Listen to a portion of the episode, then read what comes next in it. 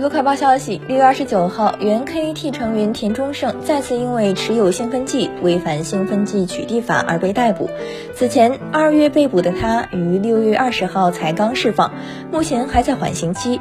二零一七年五月下旬，田中胜因被查出车内放有大麻而被东京警方拘留，但田中胜否认吸毒藏毒。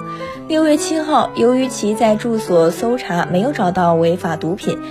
东京地检下令暂缓处分释放。